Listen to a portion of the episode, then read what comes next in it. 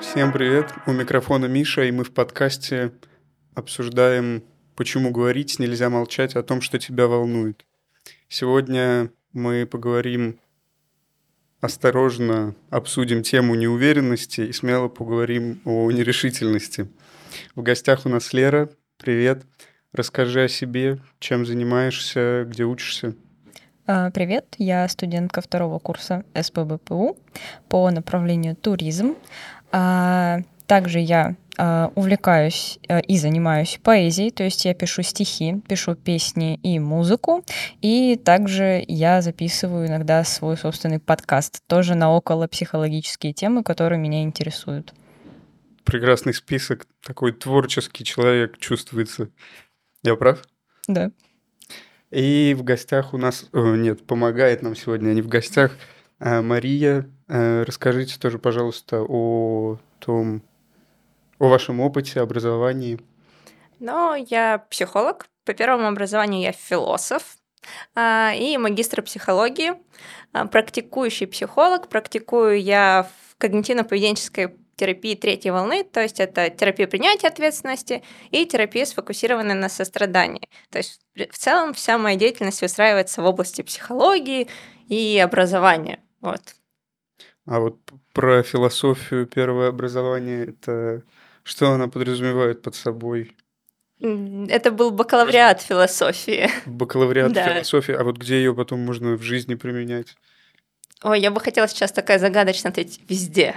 Угу везде. Я понял.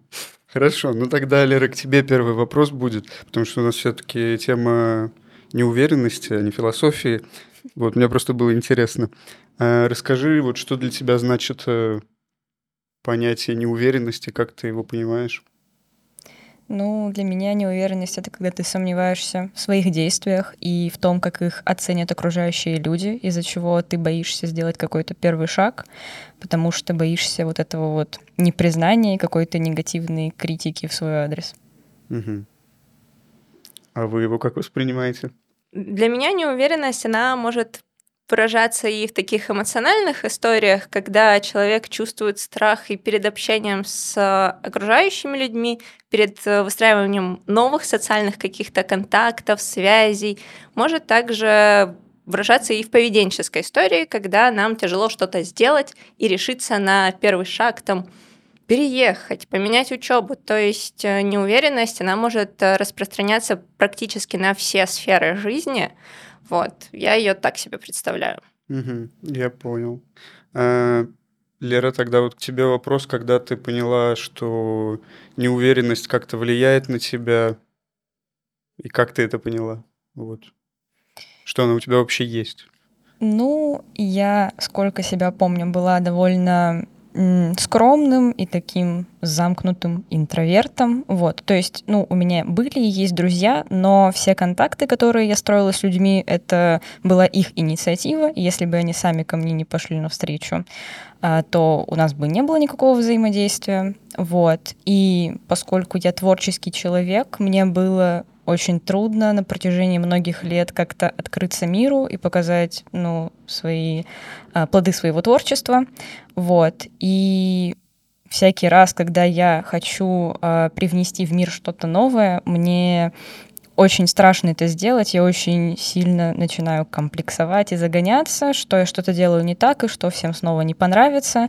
Вот. Ну и, собственно, с людьми мне тоже очень сложно строить какой-то коннект. Вот. Угу. А вот с новыми незнакомыми людьми почему, почему сложно? Я не знаю, как будто бы я прихожу в новое место, и у меня стоит какой-то блок. То есть я не могу сама первая кому-то подойти, сказать привет, там как дела, давай поговорим mm-hmm. о чем-то. Вот. Не знаю даже, как это объяснить. Ну, я, я думаю, представляю на своем опыте так. Тоже была у меня проблема, что я не знаю, постоянно боялся, что обо мне подумают, что я вот скажу, что э, что-то не то, что-то не так. Вот, поэтому не мог. Но сейчас считаю, что с этим у меня проблем намного меньше, я от этого избавился. Вот.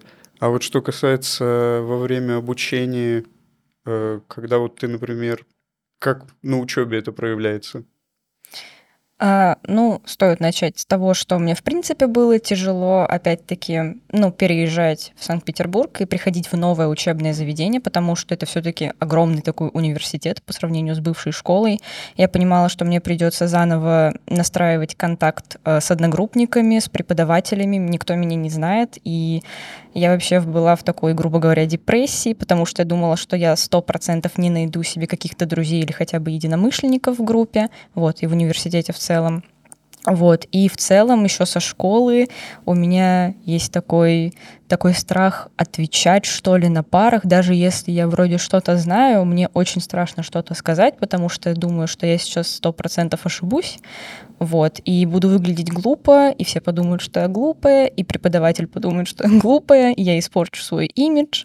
Вот. Ну и в целом мне страшно, боязно ходить на мероприятия как вузовские, так и за его пределами, потому что, опять-таки, я боюсь входить э, в новое какое-то пространство людей, вот, и как-то с ними коммуницировать. Я понял. Мария, что думаете на этот счет? Как можно с этим бороться? Ну, на самом деле, мне очень понятен и близок этот страх э, перед тем, чтобы высказаться, что-то сказать, как сейчас модно говорить, предъявиться, вот, возможно, я даже сейчас переступаю через свой страх, и поэтому я здесь разговариваю с вами, записываюсь.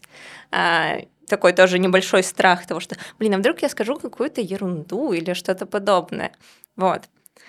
А, но на самом деле феномен такой социальной тревожности и неуверенности перед чем-то новым, он абсолютно нормален, и он в целом достаточно понятен, потому что больше всего, наверное, в этой жизни мы боимся неизвестности. Мы боимся будущего, потому что про будущее мы не можем сказать абсолютно ровным счетом ничего.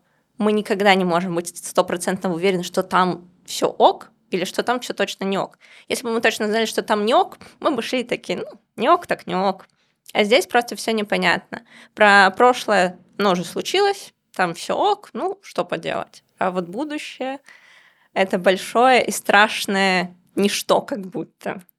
Получается, Неуверенность строится на страхе неизвестности или как? Но очень часто наши тревоги и неуверенности действительно держатся на том, что мы точно не можем предсказать, как все пойдет. То есть мы, например, не можем предсказать, как пойдет наш ответ на экзамене, понравится преподавателю, это не понравится, в каком он настроении, может быть, у него чешется левая пятка, и из-за этого у него плохое настроение, или ему не нравится то, как ты выглядишь сегодня, потому что такие истории тоже бывают. И вот что можете тогда посоветовать, чтобы избавиться от этого страха и стать увереннее? Мне не очень нравится формулировка «избавиться», потому что избавиться в целом мы не можем. Это как если бы мы вынули из а, часового механизма один винтик. Тревога и неуверенность — это часть нашей жизни, часть наших эмоций. Как инстинкты такие, возможно. Да, это действительно так, а, потому что раньше в каком-то первобытном обществе мы тревожились из-за того, что ну, нас саблезубый тигр, блин, съест. Сейчас тигров, конечно, не существует, но при этом это не значит, что наш мозг настолько эволюционировал, чтобы чего-то не бояться. А что с этим делать? Иногда нам следует просто принять то, что и сказать, да, я тревожусь. А, жизнь с тревогой, она начинается именно с признания того, что она есть, или жизнь с неуверенностью начинается просто с признания того, что да, я чувствую неуверенность, а, и уже далее мы можем оценить это, оценить самый плохой исход, насколько он реален по стопроцентной, например, шкале. То есть, например, я иду на экзамен, ну, если я уж в это поле вошла, то я иду на экзамен, насколько велика вероятность, что меня все зачморят, закидают гнилыми помидорами по 100 шкале? Ну, я думаю, где-то это вероятность процентов 5 вот, из 100. Угу. То есть мы можем так оценивать это, это как одна из техник. Также существуют дыхательные техники, я сейчас не буду их проговаривать, но если что, они есть, они классные. В конце, вот это мы подышим. в конце. Мы подышим. Вот, мы можем подышать обязательно. Все... Конечно. Ты согласна? Конечно. Все, тогда будем Супер. дышать. Вот, они просто успокаивают нашу вегетативную систему, нашу нервную систему. Вот.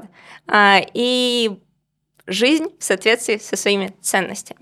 Насколько мне важно сейчас вступить в этот контакт социальный, например, с новым человеком, и что будет, если я этого не сделаю? Обычно я ухожу, например, от этих контактов, то есть использую свою старую стратегию поведения. А если поступить по-другому?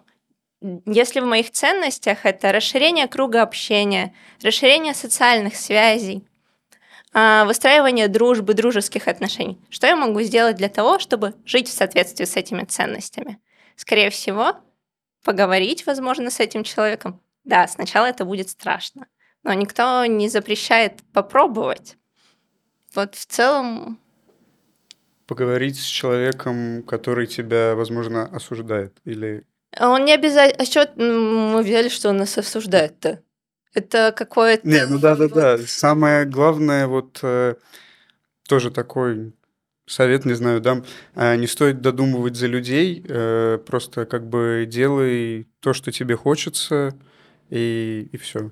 Вот делай то, что тебе хочется. Делай то, что ну, тебе хочется в рамках э, ну, закона, эко... закона и экологичного устраивания связи. Вот, я, бы, я всегда это добавляю. Вот насчет этого. А, а вот э, что касается отношений с ровесниками, у тебя как вот эта неуверенность э, появилась или она была всегда? Можешь рассказать поподробнее? Ну, вообще, я по большей части общаюсь только с ровесниками. Угу. Вот. А, ну, как раз-таки, когда прихожу в новые коллективы, вот вся та же история, что мне просто страшно начать общаться с людьми. Вот, как-то так. Ну, а в детстве как было? А в детстве вроде все было хорошо. Но я смутно помню свое детство, но я вроде как-то нормально могла выстраивать отношения, то есть как-то оно само собой в детстве же это все намного проще происходит. Просто у вас одинаковые куклы, там одинаковые любимые мультики, все начали общаться, дружить. Ну да, да. Ну, детство, вот не обязательно про куклы. Я думаю, с пятого класса вот э, человек уже начинает меняться как-то так. У него меняется там круг общения, Э, и, в принципе, он сам вырастает, становится более осознанным просто э, и начинает вот себе додумывать начинать. Возможно, из-за этого возникают страхи? Или... Ну, в какой-то степени это действительно так, потому что у нас, у нас накапливается жизненный опыт, накапливается опыт выстраивания коммуникаций, драк в песочнице тоже накапливается, и коммуникации с одноклассниками. А это достаточно, ну, это очень часто болезненная тема и у клиентов, когда они приходят, из-за того, что в школе там происходил буллинг или с кем-то не подружились и так далее. Вот, и уже за счет этого социального такого накопленного опыта у нас формируется ощущение того, что, ну, если вот так произошло, то, скорее всего, это произойдет в дальнейшем. Угу. Да, это такая почти радик, радикальная бихевиористская позиция, но очень часто это так и бывает. Я понял. А, Лера, тогда вот к тебе еще вопрос. А ты говоришь, что в детстве было проще, а, а потом что-то изменилось. Вот как ты считаешь, что? Ну, если бы я знала, а искомую причину наверняка мне было бы, наверное, попроще жить, и, возможно, я бы уже как-то вроде бы могла и переработать данную ситуацию. Вот, я не знаю, честно, что произошло, просто я была такой веселой, дружелюбной, в какой-то момент меня как будто перекрыло, вот. Ну а вот что ты испытываешь, э, например, в ситуации, даже вот когда ты сидишь на паре, ну это уже так перейдем к, э, скорее, наверное, публичным выступлениям, как у тебя с ними? А с публичными выступлениями, что самое интересное, у меня все довольно хорошо, потому что я с самого детства на сцене, то есть mm-hmm. в разных вообще ролях, там и в роли ведущей, и в театральных, и в стихотворческих тоже. Вот, то есть меня как-то просто к этому приучили с самого прям раннего. И я себя очень комфортно чувствую. И еще у меня есть э, такая странность, что чем больше людей э, в аудитории, ну, на которую я выступаю, тем мне легче э, себя преподносить. Вот. Мне кажется, это очень интересно. Что да, кстати, сказать? Э, я сама сейчас думала о том, что это достаточно интересная история. А, чем отличаются близкие контакты и выступления перед аудиторией? Причем чем больше, тем проще. Тогда внимание у людей рассеивается, и кто-то может вообще даже не запомнить, как ты выглядел, когда ты выступаешь на большую публику. И тогда, по сути, это не выстраиваются близкие какие-то связи, они просто послушали, не могут запомнить, могут не запомнить, неважно. Здесь, э, скорее всего, будет идти история про то, что сложно именно близкий контакт, дружеский установить, нежели контакт с аудиторией, рассказать им что-то. То есть здесь разные контексты этого, это, этой тревоги, этого беспокойства по поводу своего мнения того, как меня воспримут. Mm. Лера, а вот как ты воспринимаешь знакомство с каким-то одним человеком и выступление на сцене или там условно просто даже рассказать э, презентацию, которую тебя попросили вот подготовить по учебе? А в плане в сравнении, как я это воспринимаю? Ну да, да. А, ну, презентацию мне легко рассказывать, особенно если это по учебе, если это в рамках моей группы, с которой я уже знакома, то я такая, ну ладно, ок, выйду, расскажу, и так все все прекрасно понимают. Вот.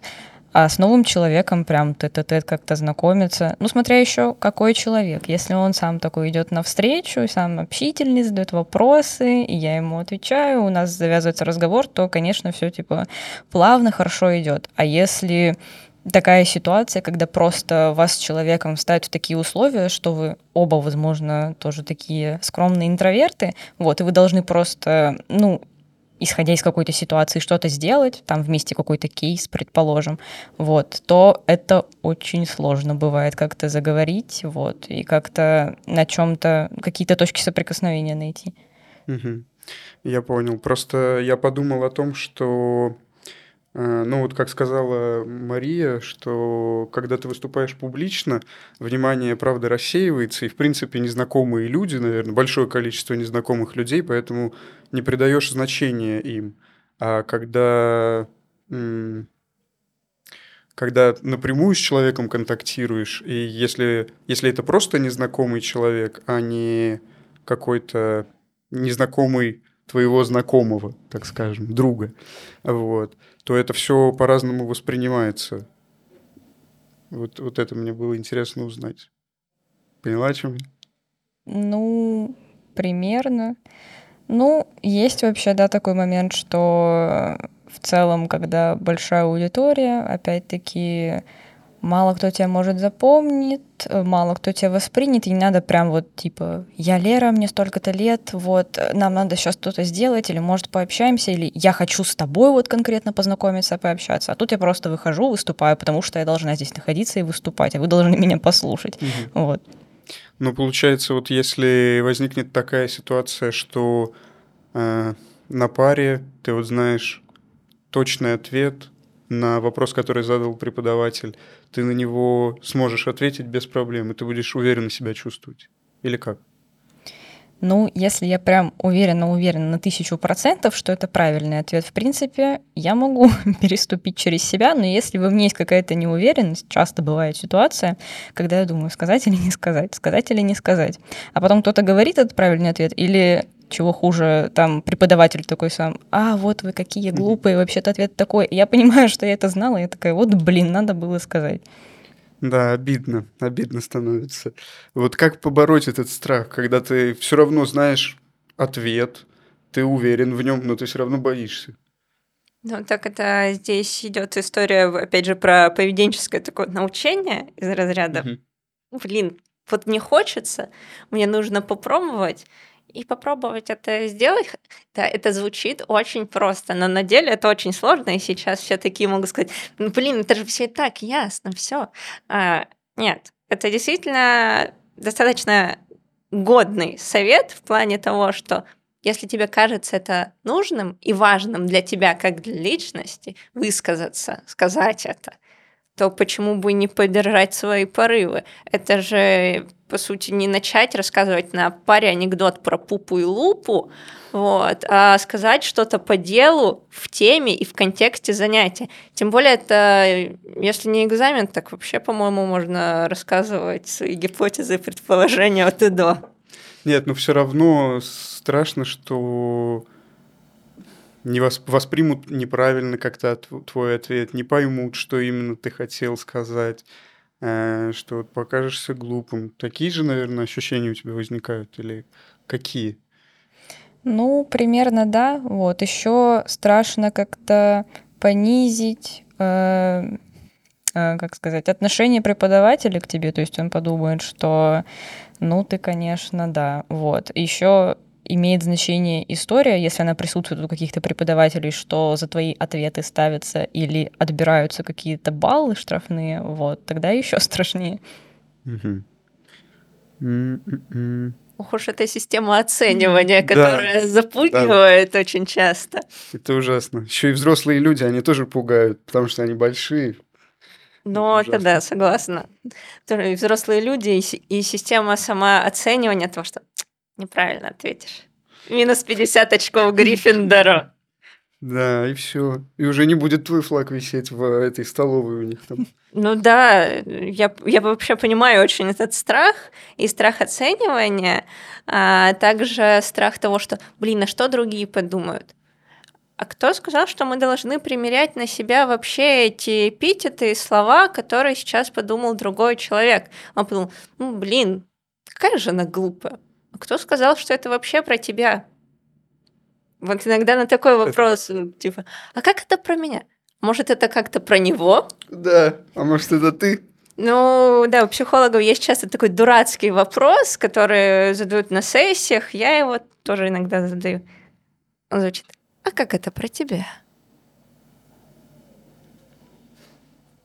И что на него можно ответить? А на него можно отвечать из разряда у меня вызывает это такие сильные эмоции, потому что в школе, не знаю, учитель на меня очень сильно накричал, и теперь люди, когда они повышают голос, они мне автоматически не очень нравятся, они мне уже не симпатизируют. А, Ну вот что-то из таких историй может быть вполне себе. Или про то, что он сам Мгм. так кричит. Вот. Вот, кстати, у меня тут возник тогда вопрос. Эм, Может, эти, эта неуверенность возникает из-за каких-то ситуаций, которые возникали в детстве или вот в прошлом, и это основывается на каком-то опыте там? Ну, я особо прям таких ярко выраженных не припомню. Единственное, что по ходу разговора а, у меня всплыло в голове, в то, что, то, что как раз когда в один момент в начальной школе я переехала в другой город. То есть у меня детство прошло в одном городе, как бы там был один круг общения, потом я переехала в другой, очень маленький тоже замкнутый город, который можно пешком вот за час обойти. Вот. И там присутствует такая история, что все э, так или иначе друг с другом знакомы через сколько-то рукопожатий. Вот. И ты идешь по улице, и ты понимаешь, что вот тебе проходит там навстречу какой-то тоже вот друг твоего друга. И ты прекрасно понимаешь, что он все о тебе знает. И в такой атмосфере очень трудно тоже как-то проявлять себя, потому что ты понимаешь, что если с тобой что-то случится, или ты что-то сделаешь в той же в школе своей, то это все равно выйдет за ее рамки, и все будут тебя как-то обсуждать, осуждать. Вот. Поэтому тоже вот такая история присутствует. Фу. Фу, что такая Это- ситуация может возникнуть. Фу, что люди очень часто в таком негативном контексте обсуждают, как вот она получила там двойку, а у нее такие хорошие, умные, интеллигентные родители и такой нерадивый ребенок. Как такое вообще может быть? Ужас. Э, Это звучит не очень, на самом Дети, деле. дети же должны быть как родители. Да, и и сразу еще ярлык долженствования мы навесим на ребенка, что ты должен учиться только на пятерке, должен оправдывать ожидания твоих родителей, вот, и чего-то там ты не должен. А на самом деле это ситуация из разряда того, что какие-то непонятные люди навешали на тебя ярлыки, и ты все вроде как такой принял. Такой, ну ладно, наверное, я какой-то не очень, не буду вообще ничего рассказывать, буду сидеть молчать. С другой стороны, Ну, это опять же история, как это про них, почему им вообще это интересно. Хотя, да, я понимаю, что людям интересно обсуждать чужую жизнь, там что-то такое. А. Такой нужен экшен, экшен в жизни, чтобы посмотреть, пообсуждать, сказать, как надо, как не надо. А Мы же сразу все становимся экспертами во всех областях, когда обсуждаем других, к сожалению. А и Здесь, наверное, стоит понимать то, что по-моему, ярлыки как-то ко мне не относятся. И вроде бы они могут думать все, что угодно. И как раз-таки здесь же идет оценивание реальности. Насколько это реально про меня, этот ярлык? Насколько реально то, что мне сказали, что я глупая, хотя они не знают контекста ситуации, в которой я там получил двойку. Но это все как будто вырывается из контекста и обсуждается вот только самое плохое, условно говоря. А, хотя это к реальности может не иметь ровным счетом никакого отношения. А мы уже это воспринимаем как самые такие яркие триггерные точки для нас, и очень часто закрываемся, и нам становится ну, достаточно тяжело жить эту жизнь. Угу. Получается, они не оценивают так по как бы глубинно, а делают выводы, основываясь на первом впечатлении каком-то, о том, что они услышали от кого-то, не пообщавшись. Ну, это такой, да, испорченный телефон, получается, по сути. Да, а, потому что это мало того, что ситуация вырвана из контекста, так ее еще 10 раз пересказали, явно опустив какие-то детали и вообще произошедшее. А вот при знакомстве с новыми людьми, это к тебе вопрос, Лера, насколько тебе тяжело показывать себя настоящую, и вообще возникают ли такие ситуации, что ты как-то начинаешь меняться под человека, чтобы ему там понравиться? Ну, чтобы понравиться, я точно не меняюсь. Вот. Единственное, да, у меня много личностей э, есть. Вот. Э, и вообще меня прям настоящую-настоящую знает максимально узкий круг людей. Э, и то, как бы, я каждому человеку показываю э, разные стороны себя, тоже вот отобранные. Вот. И при знакомстве с новым человеком все зависит от того, опять-таки, какой этот сам человек. Если я а, чувствую подсознательно, что он хороший, как-то нормально ко мне настроен, предрасположен, то есть э, хорошо со мной общается, идет там на контакт, то я, в принципе, могу быть, ну, не то чтобы прям собой-собой на 100%, вот, но я могу открыться, рассказать что-то такое сокровенное, вот, пообщаться, как я это обычно делаю с близкими друзьями, вот. Если я чувствую, опять-таки, на подсознательном уровне, что какой-то человек ко мне холодный, равнодушный или вообще как-то зло настроен, вот, то я просто буду как-то максимально формально, максимально четко по делу, и все. Угу. Мария, у вас есть какие-то вопросы, которые вы хотели бы задать? Ну, здесь, наверное, вопросов э, не будет, потому что это, возможно, формат для такого более личного разговора, особенно в формате консультативного или работы с психологом, а, поскольку когда история идет к тому, что вот у меня много там разных масок, разных социальных ролей, я их меняю, очень часто потом человек такой, блин, а кто я? Начинаешь запутываться. Всегда. Да, ну, очень часто мы приходим к вопросу, а кто же я, каким я хочу быть для себя? Вот. И про то, как проявлять свое настоящее я, быть достаточно таким открытым человеком. И обычно в таких историях мы потом приходим к, тому, к истории, а, заботе о себе, о самосострадании, о том, как можно поддержать самого себя. Ну, то есть именно такие поддерживающие техники, очень такие мягкие, бережные, как, э, как обнимашечки самому себе. Вот.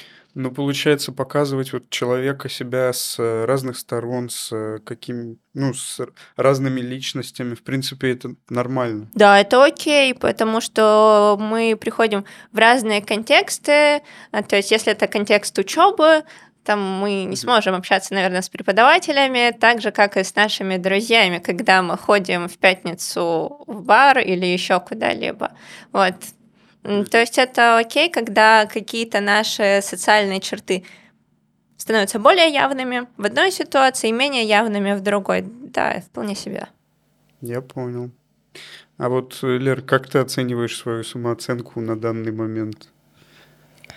Ну, а, я думаю, на данный момент моя самооценка вполне адекватная, потому что у меня там была еще отдельная история пути принятия себя, вот, но она там с другими комплексами связана, вот. А сейчас я понимаю, что я себя люблю, и я себя принимаю такой, какая я есть. Мне комфортно максимально с собой наедине находиться и взаимодействовать с самой собой. Вот. То есть я понимаю, чего мне там плохо, как я себя там могу подбодрить. И в целом, кто я такая есть, и какой бы я хотела, чтобы меня все видели. Вот. А, но все равно чуть-чуть бывает сложновато вот людям именно всем раскрыть вот именно прям настоящее какое-то свое нутро. И вот почему возникает такой страх? Ну, вот та же неуверенность, о которой мы сегодня и разговариваем. Ну, Здесь да, по- пошел такой вопрос, такой психотерапевтической интервенции. А почему такой страх возникает? Ну, Откуда он? Надо же понять все-таки, чтобы помочь как-то и Лере, и нашим зрителям. Вот. Но здесь это будет индивидуальный А, это ответ. личный- да, личный да, это, характер. ну, это да, достаточно личного характера. Возможно, его не совсем комфортно раскрывать, и каждый обычно отвечает на него как-то по-своему. Хорошо. Тогда еще вот к тебе, Лер, вопрос э, насчет э, неуверенности, вот этого состояния неуверенности, как ты себя в нем чувствуешь? Тебе хочется это изменить или тебе, в принципе, комфортно? Ну, естественно, хотелось бы как-то изменить, что... потому что тяжеловато с этим жить, когда ты не можешь э, спокойно выстраивать контакт с людьми и сделать лишний шаг в сторону. Ну да, да, это неприятно. М, Так. Тогда... Сейчас момент. Я посмотрю.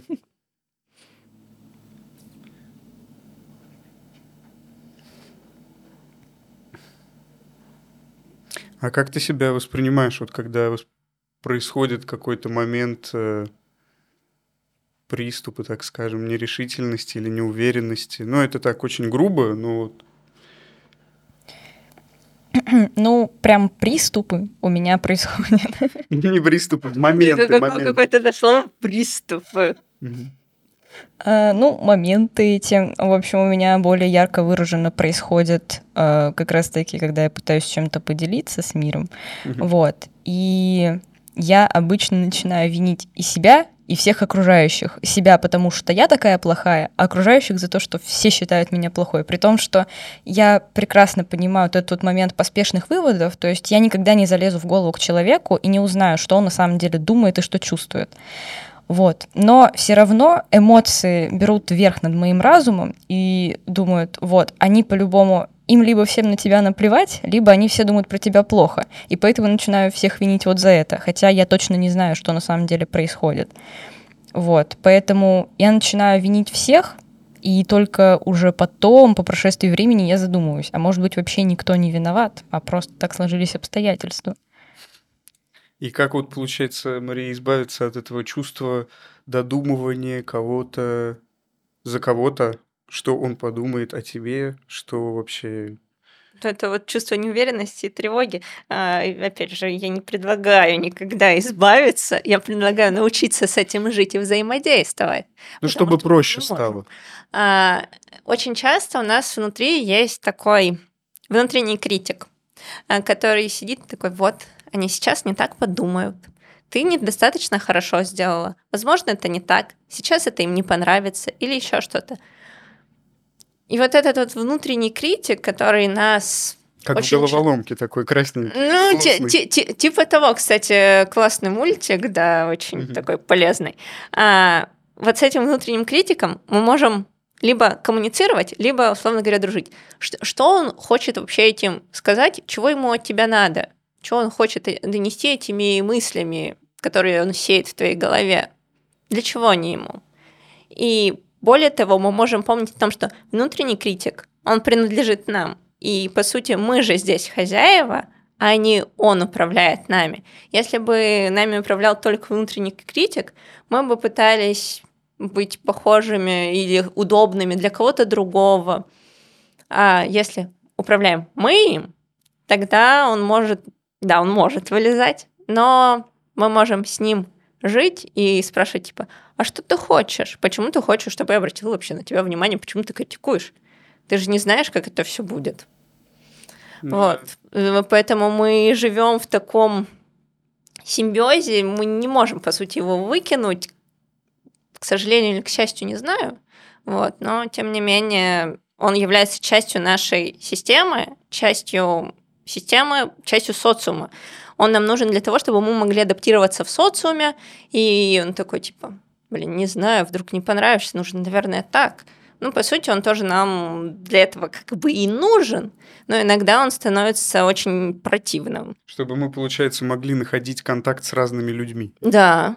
Ага. И адаптироваться как бы под них. А, Ну, да, а не адапти- под нас. Да, мы, мы же адаптируемся в разных контекстах, в разных ситуациях с разными людьми. И иногда нам приходится подбирать какие-то другие выражения, например, или вести себя несколько по-другому, да. Мгм. А, Лера, а вот еще насчет творчества.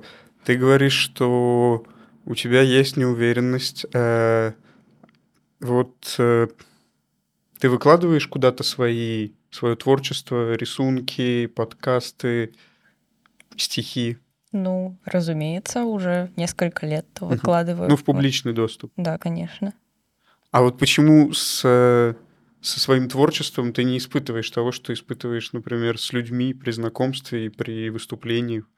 Так я испытываю. Испытываешь? Я же как раз и говорила о том, что когда я делюсь э, чем-то новым, в том числе и творчеством, мне всегда страшно, как это все люди оценят, и то, что они все подумают, что вот я ведь какую-то фигню сделала. Вот, зачем я тогда все это делаю? Но мне кажется, это все равно очень хороший способ борьбы вот со своими страхами, пробовать делать, видеть э, реакцию, которая возникает. Ну, это правда классный способ а, действительно делиться этим. А, Хотя действительно это будут волнения. На самом деле это прям очень круто. Я сейчас такая, блин, как же классно, это можно выкладывать, это все и делиться. У меня это вызывает такое некое восхищение. Вообще творческие люди, которые там рисуют, что-то делают, они вызывают у меня восхищение. Я не умею, например, поэтому я такая, блин, какие же они крутые-то. Вот. А, Это классно в плане научения, а, но, возможно, это достаточно тяжело, если здесь э, не мешает сильно там и твой внутренний критик, и вот все твои тревоги, то побудь с этим, как говорится. Если это мешает, то почему мы думаем, что нас плохо оценят? Почему они должны плохо нас оценить? Почему ты ожидаешь только плохой оценки? А что будет, если оценят хорошо? Ну, то есть ответить себе самому на эти вопросы. Что Мгм. будет, если? А вот э, какие, получается, техники можете посоветовать, чтобы преодолевать страхи, чтобы бороться с тревожностью? А со страхами и тревожностью, ну, наверное, первое это принятие. А, это называние того, что да, мне страшно, да, я тревожусь. Таким образом, мы как будто актуализируем у себя в голове свою эмоцию, то есть мы ее уже обнаружили, так сказать, засекли шпиона, который существует. И далее уже, а что я могу сделать для того, чтобы мне было легче? Как я могу приручить этот страх? И что будет, если я буду жить и действовать в соответствии со своими ценностями? Если раньше я пытался избегать, например, контактов или не выкладывать там свое творчество, то что я могу сделать по-другому в этой ситуации? Как это приведет меня к своей жизни в соответствии с ценностями? Ну вот я очень много говорю про ценности, да, на самом деле. А, но люблю я эту тему. Вот. И, наверное, это будет главным. Плюс еще, возможно, писать себе планы. Что я могу добавить, что я могу убавить, а, как я могу сделать свою жизнь комфортнее и лучше для себя. Вот. Я понял. А, Лер, ты вот еще сказала, что ну, про такое неприятное ощущение, которое возникает, когда вот ты знаешь ответ, уверена в нем, но не ответила. И вот как... э, Это тогда уже опять к вам вопрос. А как с вот этим неприятным ощущением бороться? Как не винить себя за то, что я не ответил, не ответила в какой-то ситуации? Я опять такая, да в смысле бороться? А зачем бороться Нет, с ну, этой не- не эмоцией? Хорошо, как их принимать тогда правильно? Как, при- принимать, правильно принимать не знаю, как принимать можно. Вот, просто у нас одно время была такая мода на то, что взрослый человек, он не должен испытывать негативных эмоций. Сейчас это не совсем так. А, ну, скажем так, в таком психологическом поле мы учимся принимать разные эмоции и жить с ними, и не отказываться от каких бы то ни было. Вот. А что мы можем делать с этим вот чувством такой вины? Ну, на самом деле, если оно тебя никак не задевает, если тебе комфортно с этим, оно не выбивает тебя из твоей колеи, почему мы вообще должны что-то с ним делать? Да, это может быть обидно, что ты не ответил, но очень часто это не нечто глобальное, что выбивает нас, заставляет рыдать в подушку две ночи. Почему бы нам не поощущать его? Но вполне себе нормально разрешите ему быть, будьте с ним. И это окей, что ты раздосадован, когда ты не ответил так, как считал нужным, а потом тебе сказали. Это был правильный ответ. Просто принимать и не задумываться о каких-то таких мелочах, возможно, что ну вот не ответила и не ответила. Ладно, в другой раз отвечу.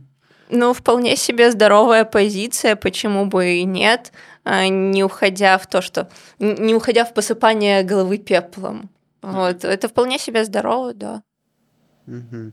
А вот что касается знакомства с новыми людьми, как, э, как в первую очередь доказать себе, что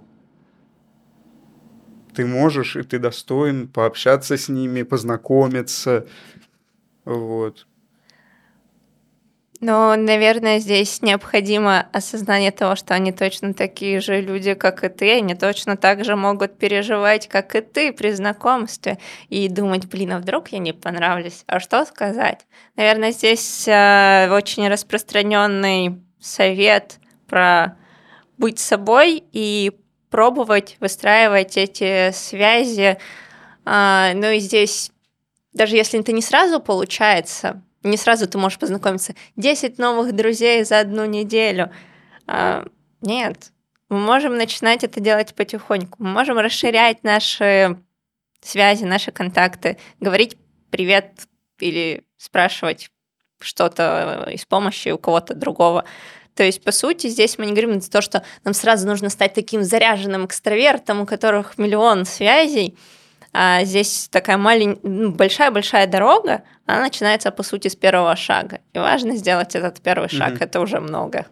Быть настоящим собой сложно или нет? По-разному.